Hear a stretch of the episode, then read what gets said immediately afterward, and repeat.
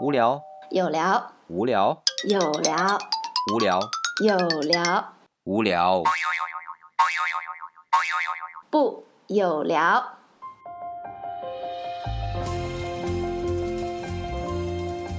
欢迎大家来到我们的有聊，我是李想。我是满丽，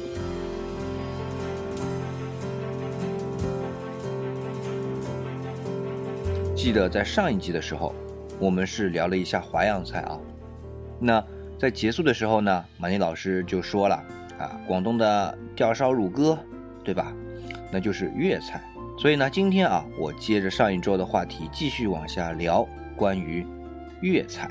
粤菜我们今天说的是一个大菜系，但其实里边的发源有几个源头，其中有一个源头，广州一带的今天我们说的粤菜是顺德那边顺德，对，广东的顺德。所以理想跟大家说，就是如果去到广东去吃粤菜，其实不一定非到广州。如果你能到顺德去，那是吃到很正宗的粤菜的。那么顺德的粤菜讲求的是什么呢？嗯讲求的是清淡，讲求的是食物本身的味道。所以我们一直感觉说，哎，广东人很会吃啊，但是味道不重，比较清淡。这里边有几个原因啊，最重要的一个原因是在于广东的天气。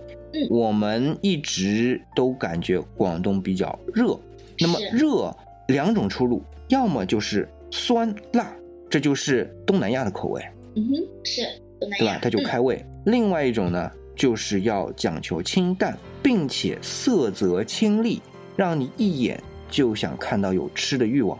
这就是顺德菜它的一个初衷。所以为什么我们看到顺德菜主要是什么呢？蒸，很少有炸，蒸、焗、焖、烧。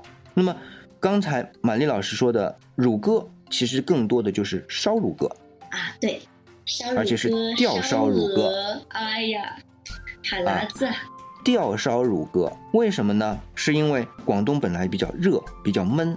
那鹅我们待会儿再说啊，但是鸽子现在是，比如说是禽类当中体格比较小，又比较容易豢养的一种飞禽，对吧？嗯，那么把它吊烧呢，有两个好处。第一，买的人很清楚你这一炉烧出来几个，我买回去当场就吃，而且比较干净吧。就是整个制作的过程当中，其实除了在腌制的过程当中，表面要涂一些蜂蜜嗯，啊，其实还要蜂蜜当中再调一些红糖，嗯，除此之外没别的味道了。那么加点精盐，所以它就呃旺盛的这个炉火把表面的皮给烤脆了，烧脆了之后，那边内里的这个汁是保留下来，那么肉呢就比较嫩。我们高温烧啊，如果放在油炸，道理也是一样的，就是当油温很高的时候，一下子炸下去呢，表面一下子蛋白质凝固，那么里边的汁水就不会漏出来。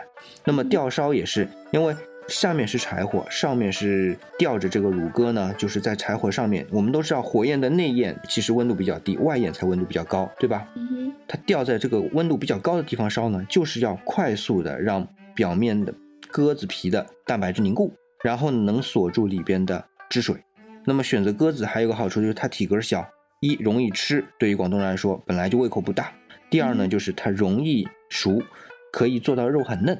嗯，那所以呢，吊烧乳鸽在广东虽然说是名菜，但其实它就不像淮扬菜那样名菜都家常菜做不了，吊烧乳鸽就是名菜加家常菜，嗯哼，要你馆子里边吃，基本上都很正宗。这就是粤菜，特别是顺德这边的这种菜的一种特点。那么另外顺德还有一个很有名的菜啊，叫沙姜鸡，它就是另外一种烧法，旺火蒸。其实做法也很简单，就是除了必要的调料之外，就是沙姜啊，一种广东特产的一种姜啊，有一种药味儿，但是很香。鸡呢，一般会选用清远鸡，广东清远离广州不远啊，广东清远的清远鸡，啊，这种鸡的肉质呢比较肥嫩，它不是那种像北京烤鸭那种肥的感觉，就是整个一片油，它不是，它这个肉中间的感觉口感比较肥嫩，但是它并不油腻。嗯鸡洗干净，杀完之后切成大块儿，和沙姜放在一起用盐少许腌一会儿，直接上大火大屉笼蒸十分钟到十五分钟就出笼就结束，就这么简单，没有别的更加多的烹调手法，但是你就会觉得味道好吃。为什么？因为它没有用水里边戳，也没有用油里边炸，它就是最原汁原味的沙姜和鸡的味道混合在一起就没有了。有机会要飞去顺德专门去吃一顿回。哇，看样子一点都不比川菜差嘛。但是我们也会觉得，好像有的时候粤菜口味也有点重哈，比如说什么油炸蟒蛇啊之类的，对不对？哦，是，还有好多很恐怖的动物就被说是广州人没有我们敢吃的。我们嗯先不说这些动物啊，我们只是说还有一个源头是潮州菜啊，这个就很有名了，大家都知道，对吧？呃，因为潮州菜比较有特色，自成一体，虽然也是属于粤菜的一支，但是其实粤菜相当于，比如说像闽江啊、渭河啊那种地方，就是长江的支流汇在一起，总的那个叫粤菜，但是它的起源是从各个支流开始流在一起的。所以今天我们到广州去吃的粤菜，其实更多的程度上啊是集大成的粤菜，比如说我们的潮州菜，它其实就是在于它的味比较厚，呃，做法呢就是我们所谓的火供啊，比如说有炸、有煎、有炒这样的一些功能。那做的那个我们叫有一种就是烟火味儿比较浓，嗯，哎，这个呢是潮州菜的一个特点。是那个潮水的潮吗？对，没错，哦，我吃过啊，我觉得他们的那个什么各种各样的呃凉菜、凉拌菜，还有他们的对。猪蹄儿。那么像，对你比如说潮州菜还有一个特点就是卤哦，对卤，啊，对，南方的这个卤跟北方那个卤呢就不一样，它卤的那个味道啊都比较清淡一点。嗯嗯，比如说像广东那个肉冻，哎，它呢就是把那个蹄膀熬嘛，哦我知道那个，熬嗯，加上花生米对吧熬烂？，嗯，没花生米，没花生米吗？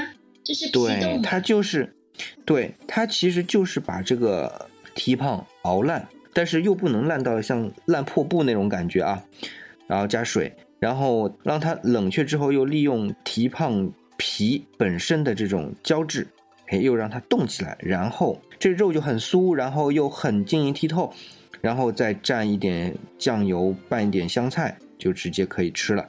那这种菜感觉就是有点腻，但是在腻的当中呢，又让你感觉很清淡，嗯，这就是潮州菜的一个特色。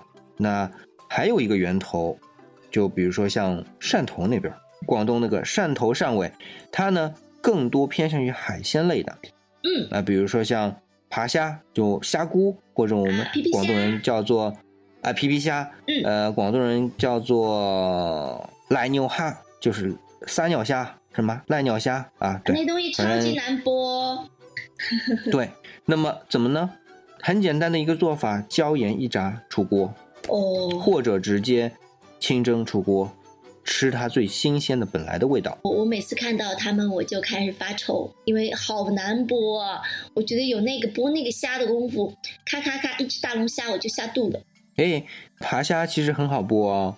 你如果方便的话，找一条边，把它切一截，基本上就两边就分开了，这只肉就能直接拿出来了，哦，很简单，为什很简单么我吃的时候那么费劲呢？不新鲜嘛。哦，有道理哦，嗯，有道理。爬虾刚刚抓出来鲜活的，然后拿出来清水一串就能吃，很鲜。虾婆婆是它吧？对嗯，那么另外还有一只，这一只菜其实在我们的宝岛台湾也会发扬光大，但是在我们的粤菜这边也和其他的菜嗯，组合在一起了。什么呢？就是客家菜。广东哦有很大一部分的客家人，是对，哎呀，这个讲的真是口水，天花乱坠，口水直流。开始咽口水。对，那么讲那么多，大家是不是觉得理想怎么怎么到现在还不讲那样东西？是汤，那个粤菜的汤分两种，嗯，考一考满丽知道哪两种？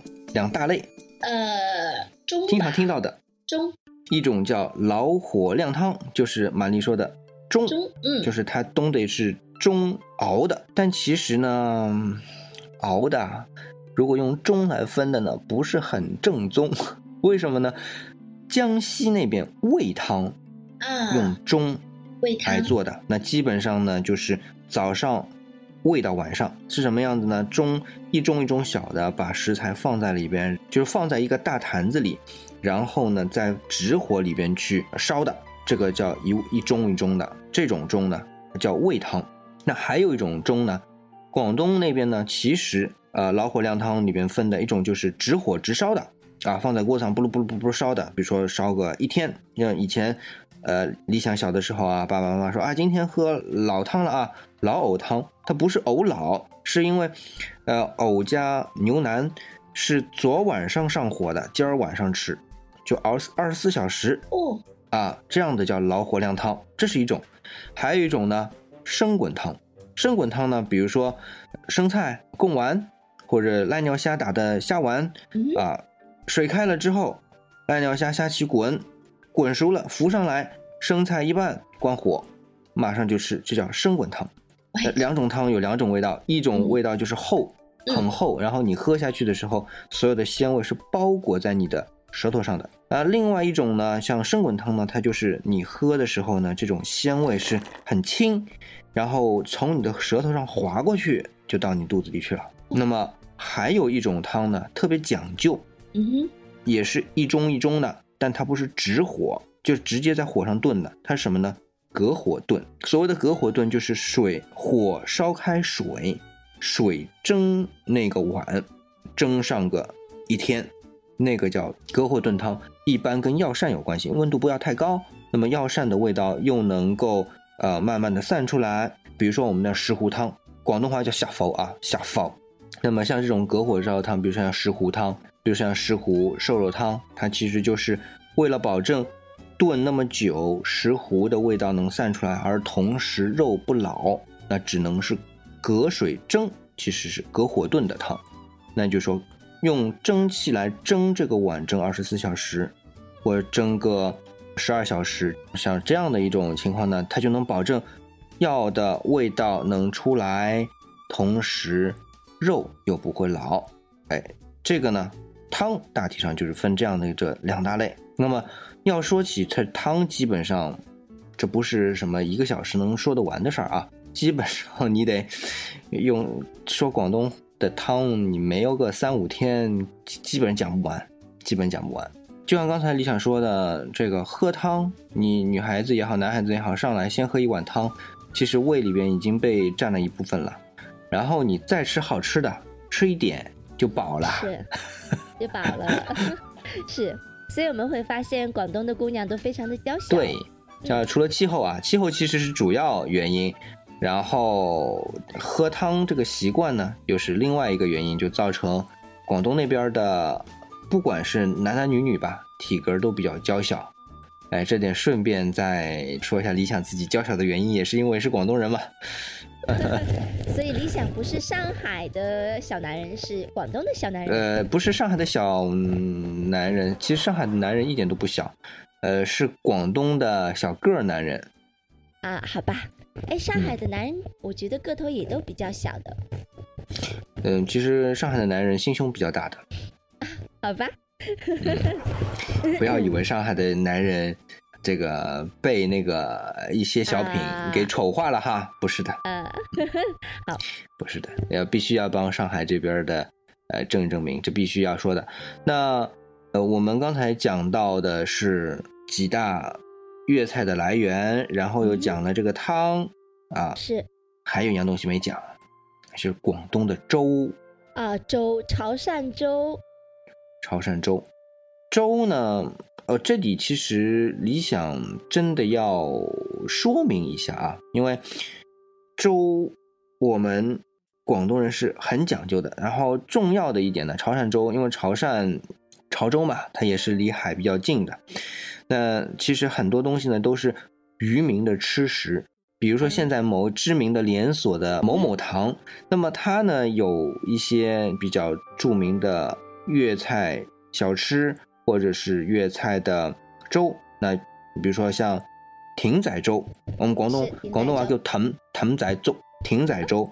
那么，那为什么叫艇仔粥呢？它是因为老公要去打鱼，那么中午呢回来吃中饭，吃中饭如果再下船回到家里吃，下午再出去就麻烦了，就就浪费时间了，怎么办呢？老婆在家里烧完粥，打着一只小船小艇，啊，到码头上给老公去送饭，送一碗粥吃，那就是艇仔粥。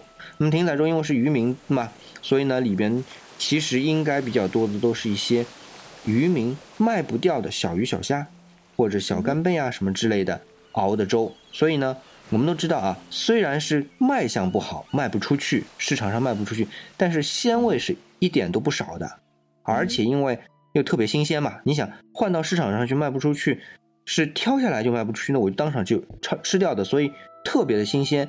比如说像什么今天吃到的，比如说艇仔粥里面什么花枝饺，就是什么章鱼的脚啊这些东西的，但其实更多的，比如说是小的干贝、对，干贝，小鱼仔，各种各样那些小的杂的海鲜，有点像我们吃的羊杂汤啊，羊的其他那些杂碎的东西熬的这个粥很鲜。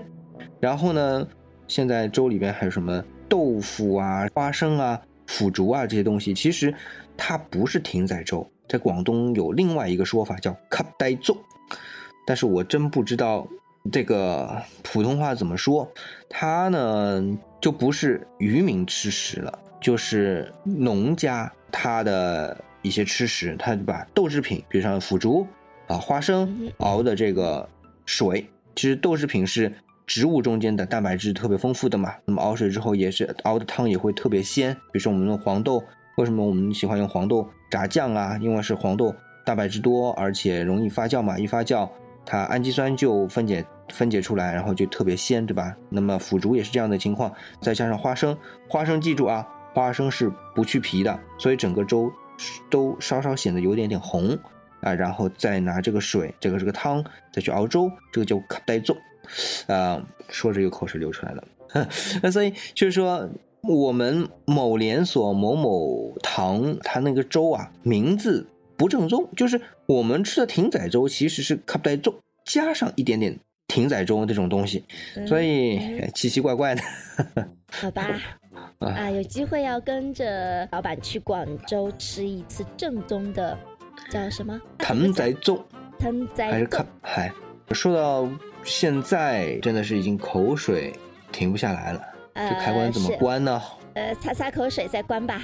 其实想到广东还有很多什么小吃啊，什么马蹄糕啊，啊，然后虾饺啊，还有烧麦啊，对，早茶对，哎，还有甜品啊，早茶都不一样。哎，顺便只是说一下，烧麦，广式烧麦其实跟北方的烧麦会很大的差异。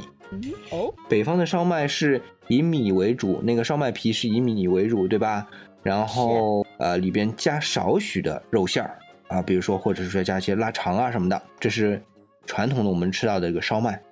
广东烧麦那个皮加蛋液比较多啊，当然也有面粉，然后里边包裹的是肉。哦，这个我也一直没搞懂是为什么。但是呢，我问过我们家的老人啊，他就说烧麦里边不放肉怎么吃啊？就是这样的一个回答。但是广东烧麦个儿很小，就是一口一个那种感觉。嗯，也是。如果这一口一个里边也都是米的话，其实也没啥吃头了。哈哈，是。如果如果把这种烧麦做成我们这边北方的烧麦那么大一个，我估计一个呃下肚也就饱了。也就饱了，对。所以我就说，可能不同的地方不一样吧。那比如说像刚才我们说了，像烧鹅，最有名的呢是东莞那边的荔枝烧鹅啊。那因为东莞那边盛产荔枝嘛，荔枝的。树等采完那个荔枝之后，那个树枝是要摘下来的，这样才能保证第二年或者第三年，一般得隔一年啊，那个才能丰收啊荔枝。那么这个荔枝摘下来了，呃，烧火来烤这个呃烧鹅，那么这样的话，这个烧鹅呢就有那个荔枝汁的特殊的香味儿。讲了淮扬菜，讲了粤菜，其实我们发现，就是它那个菜系的形成，它的口味和。地理环境和人文关系，哎，然后和政治和经济有很大的关系。这些东西都结合在一起，最终才形成我们的一个传统菜系。呃，上次马宁老师讲到的一个是鲁菜，一个是川菜，我们今天讲的一个是淮扬菜，一个是粤菜，基本上就是我们说八大菜系还能浓缩，就是四大菜系，基本上我们都聊完了。这个基本上就是满桌子全是口水，脏是脏了点儿，但是没办法，为了吃嘛。呃，所以就像刚刚李想谈到的这样，呃，所谓一方水土养一方人，嗯，那么所有的菜系也跟我们当地的地理环境、盛产的这些食材，以及人们的生活的习惯、啊环境生活习惯、环境、文化等等，都有不可分割的关系。对，呃，南方还有一点和淮阳有点像又不像的地方是在于，啊，淮阳这个地方呢，盛产读书人嗯，是的，啊，所以它的这个文化底蕴就看似更丰厚。我们说为什么说看似呢？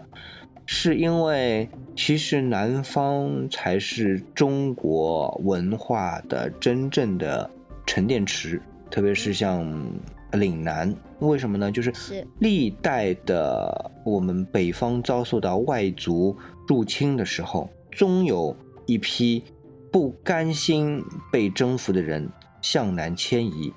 最开始当然是江南，然后慢慢江南这个长江天堑也不再是那么保险的时候，就有更多的人是向再向南迁移到了岭南一带，所以岭南一带我们今天有很多的文化是北方没有的，但这是真正的我们的汉家的文化。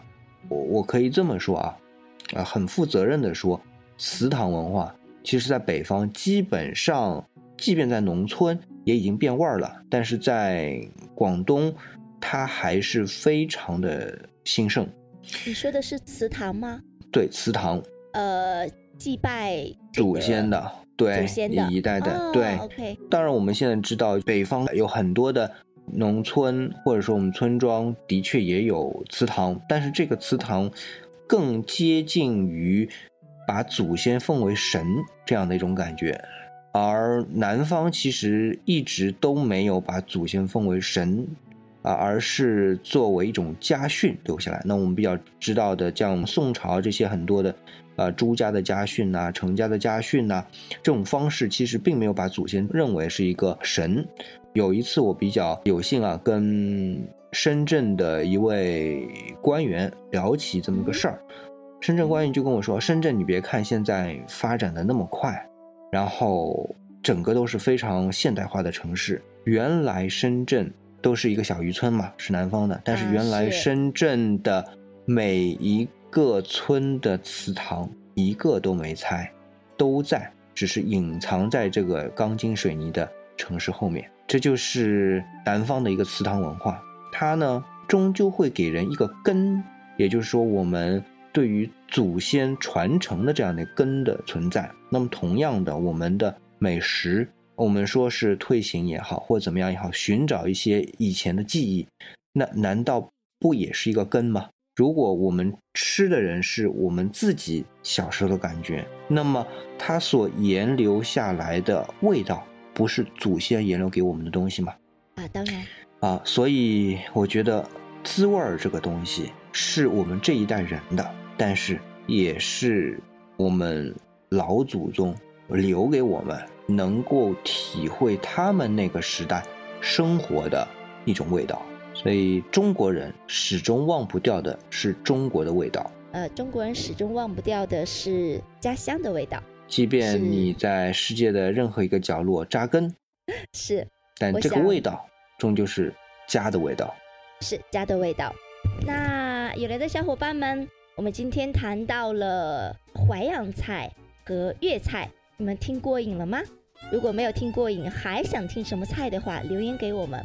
那么我们可以让我们的理想接着给大家聊吃的，好，我们一直吃到呃，过年。大家留言，我我们继续聊吃的。那么在节目的最后，我们安利我们有聊的新的官方平台就是新浪微博，名字呢叫做有料的有聊，大家搜索呢就能找到，欢迎大家来关注，我们下期再见。